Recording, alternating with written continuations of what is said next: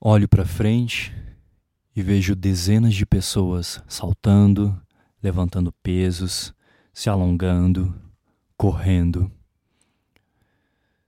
Sinto um certo receio, afinal mal consigo amarrar o meu sapato devido a algumas dores nas costas. Mas continuo olhando ao redor e de repente eu enxergo o instrutor lá longe. Começa a caminhar em sua direção e ele me avista de longe, balançando a cabeça como quem está me aguardando.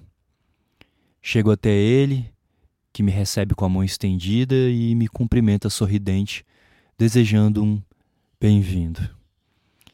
Ele me guia para o local de treinamento e me explica a série do dia: agachamentos, flexões, barras e corrida. Penso, ok, são exercícios básicos, né? Fazia isso quando era moleque nas aulas de educação física do colégio. Começo a executar os agachamentos e já nas primeiras repetições eu sinto a fraqueza das minhas pernas. Mas eu termino as repetições e vou para o próximo exercício. Apoio as minhas mãos no chão e inicio as flexões de braço. Mas logo eu percebo que não consigo fazer nem ao menos uma sem apoiar os joelhos. Nesse momento, meu suor já está escorrendo pelo rosto e o coração parece bater na garganta, mesmo com poucos minutos de exercício. Então me vem uma forte vontade de desistir. Eu aceno para o instrutor com um gesto de polegar para baixo e ele apenas me indique que eu descanse mais um pouco antes de partir para o próximo exercício. Mesmo contra minha vontade, eu faço como ele mandou e realmente, com certo descanso entre os exercícios, as coisas se tornam mais fáceis. Nas barras, penso em não realizar as cinco repetições estipuladas, mas nesse mesmo instante o instrutor aparece na minha frente e começa a contar comigo cada repetição. Agora, sentindo as pernas e braços cansados, mesmo fazendo tão pouco, chega a hora da corrida. São apenas 200 metros, mas parecem quilômetros. Eu, infelizmente, realizo o percurso, em sua maioria, caminhando e trotando. E finalmente termino. Saio morto de lá. Meu suor parece não acabar mesmo após o banho. Mas eu finalizo com uma sensação de vitória. Mesmo com dificuldades, consegui superar. Eu volto no segundo dia Estou muito dolorido. Mais uma vez, vem a vontade de desistir, mas meu instrutor combina comigo mais um dia de treino. Eu volto no terceiro dia, no quarto dia, e incrivelmente uma mágica acontece. Após seis meses de treinamento, sou capaz de executar dez vezes mais coisas do que quando comecei. O que me matou no primeiro treino não serve nem mais de aquecimento. Me tornei muito mais forte. Porém, continuo me desafiando com séries que me dão vontade de largar tudo e desistir. Mas me acostumei a enfrentar até o final. Porque agora eu sei que o que impede a ação é, na verdade, o que constrói o fortalecimento necessário para favorecer a ação. Olá, eu sou Maurício Roboredo e no episódio de hoje eu quero conversar com você sobre dureza mental e como podemos desenvolver essa capacidade de sermos muito mais resilientes diante da vida. Para começar, eu quero que você saiba que dureza mental é a capacidade de se manter firme e forte frente às adversidades da vida, sem fraquejar, sem fazer drama, sem se desesperar, sem se frustrar. Eu comecei te dando um exemplo de alguém extremamente sedentário, que começou a treinar e após seis meses ficou muito mais forte. É claro que para a maioria o entendimento que se você começar a treinar o seu físico, com o passar dos meses e anos, você irá ficar mais forte. Tem gente que começa fazendo uma única flexão de braço e depois de meses está executando 15 repetições, ou seja, ela está 15 vezes mais forte do que quando começou. Mas o que as pessoas esquecem é que o mental também é treinado quase da mesma maneira. E uma vez eu me deparei com um texto que diz o seguinte a esse respeito. Eu vou ler para vocês. Abre aspas. Você não pode se comprometer ou ser consistente com uma mente fraca. Quantos exercícios você perdeu porque sua mente e não seu corpo lhe disse que você estava cansado? Quantas repetições você perdeu porque sua mente disse: nove repetições são suficientes, não se preocupe com a décima? E 99% disso é devido à fraqueza da mente e não do corpo. Fecha aspas. E essa fraqueza mental não deve ser novidade para você, já que nós estamos enfrentando os obstáculos tempo inteiro em nossa vida. Provavelmente você tem histórias de alguma dificuldade que você enfrentou e venceu. E quando você olha para essa história lá atrás, você consegue perceber o tanto que esse obstáculo te tornou mais forte. E não estamos falando fisicamente só, que também pode ter acontecido, mas se tornou mais forte mentalmente um término de relacionamento que você achava que iria morrer sem a pessoa, uma demissão no trabalho que você imaginou que sua vida ia acabar, uma queda treinando parkour que te lesionou, deixou você por semanas ou quem sabe meses sem poder treinar e te trouxe reflexões, fazendo você repensar muitas atitudes da vida. Tudo isso te deixou mais forte. Você lembra dessas histórias e sabe que aquilo promoveu um crescimento na sua vida. Mas o que acontece é que na maioria dos eventos do nosso dia, nós evitamos os obstáculos. Desistimos de enfrentá-los. Esses poucos momentos em que você precisou enfrentar algo e ficou mais forte, foi devido a eles serem quase que impossíveis de serem evitados. E o que eu quero que você entenda é que o obstáculo é o caminho. Evitá-los é a mesma coisa que ficar parado, que não fazer nada. Existe uma frase que eu carrego para cima e para baixo do filósofo Marco Aurélio que diz: abre aspas, o que impede a ação favorece a ação.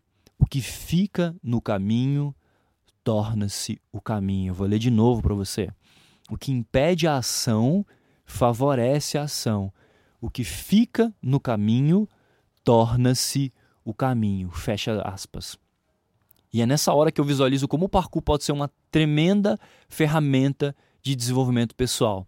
E nesse caso em específico, de dureza mental. No parkour, nós buscamos os obstáculos, nós estamos atrás do que nos desafia.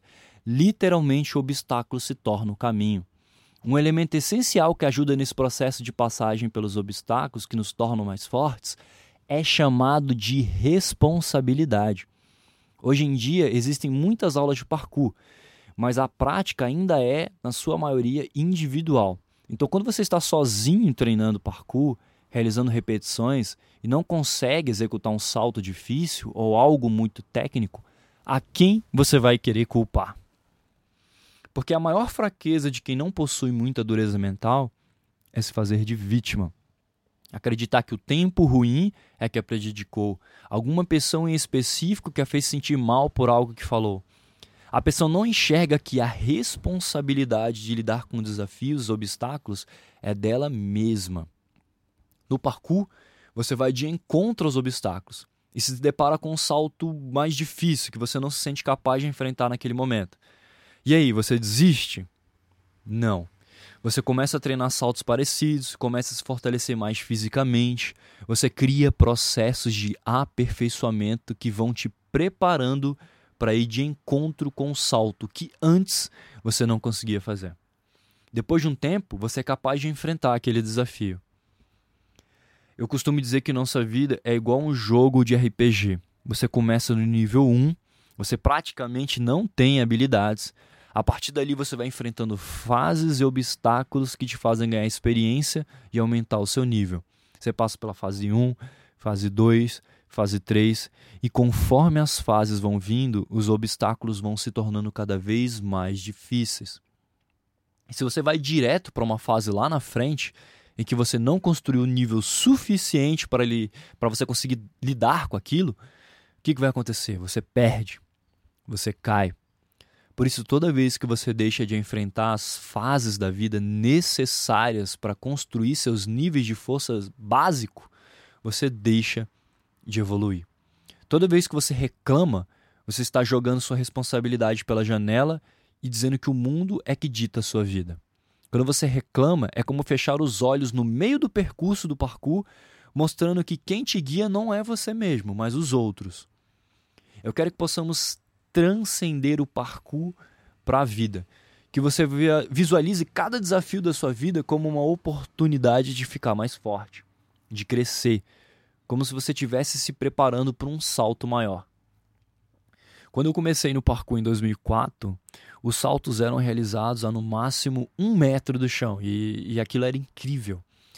Nós subíamos muros de 3 metros e, cara, era foda isso. Nós tínhamos uma visão limitada de acordo com as nossas capacidades. Conforme os anos foram passando e os treinamentos e desafios que enfrentamos foram superados, nossa visão era outra. O que no início nem ao menos conseguimos enxergar dentro dos picos de treino, hoje é algo normal. Nós evoluímos, nós crescemos nossa capacidade a ultrapassar cada obstáculo e a partir disso construímos novas possibilidades. Isso é igual na vida. Você, se, você só enxerga aquilo que a sua capacidade lhe permite enxergar. Então, torne-se mais capaz através dos obstáculos à sua frente. A dureza mental está ligada a isso, a ser forte para ser útil. Muitos confundem que você vai ser forte para ajudar alguém apenas em situações físicas no parkour. Mas pelo contrário, você está se tornando forte no parkour muito além do físico. Você está se tornando forte para lidar com os obstáculos da vida e ajudar quem quer que esteja na sua vida a lidar com eles também, através do seu ombro forte, do seu espírito de guerreiro. A dureza mental é construída além da responsabilidade, além de visualizar as situações conforme de crescer, através também do cultivo de valores. Porque no momento que você lida com as dificuldades, você não pode ser é, guiado pelos seus sentimentos. Os sentimentos são voláteis.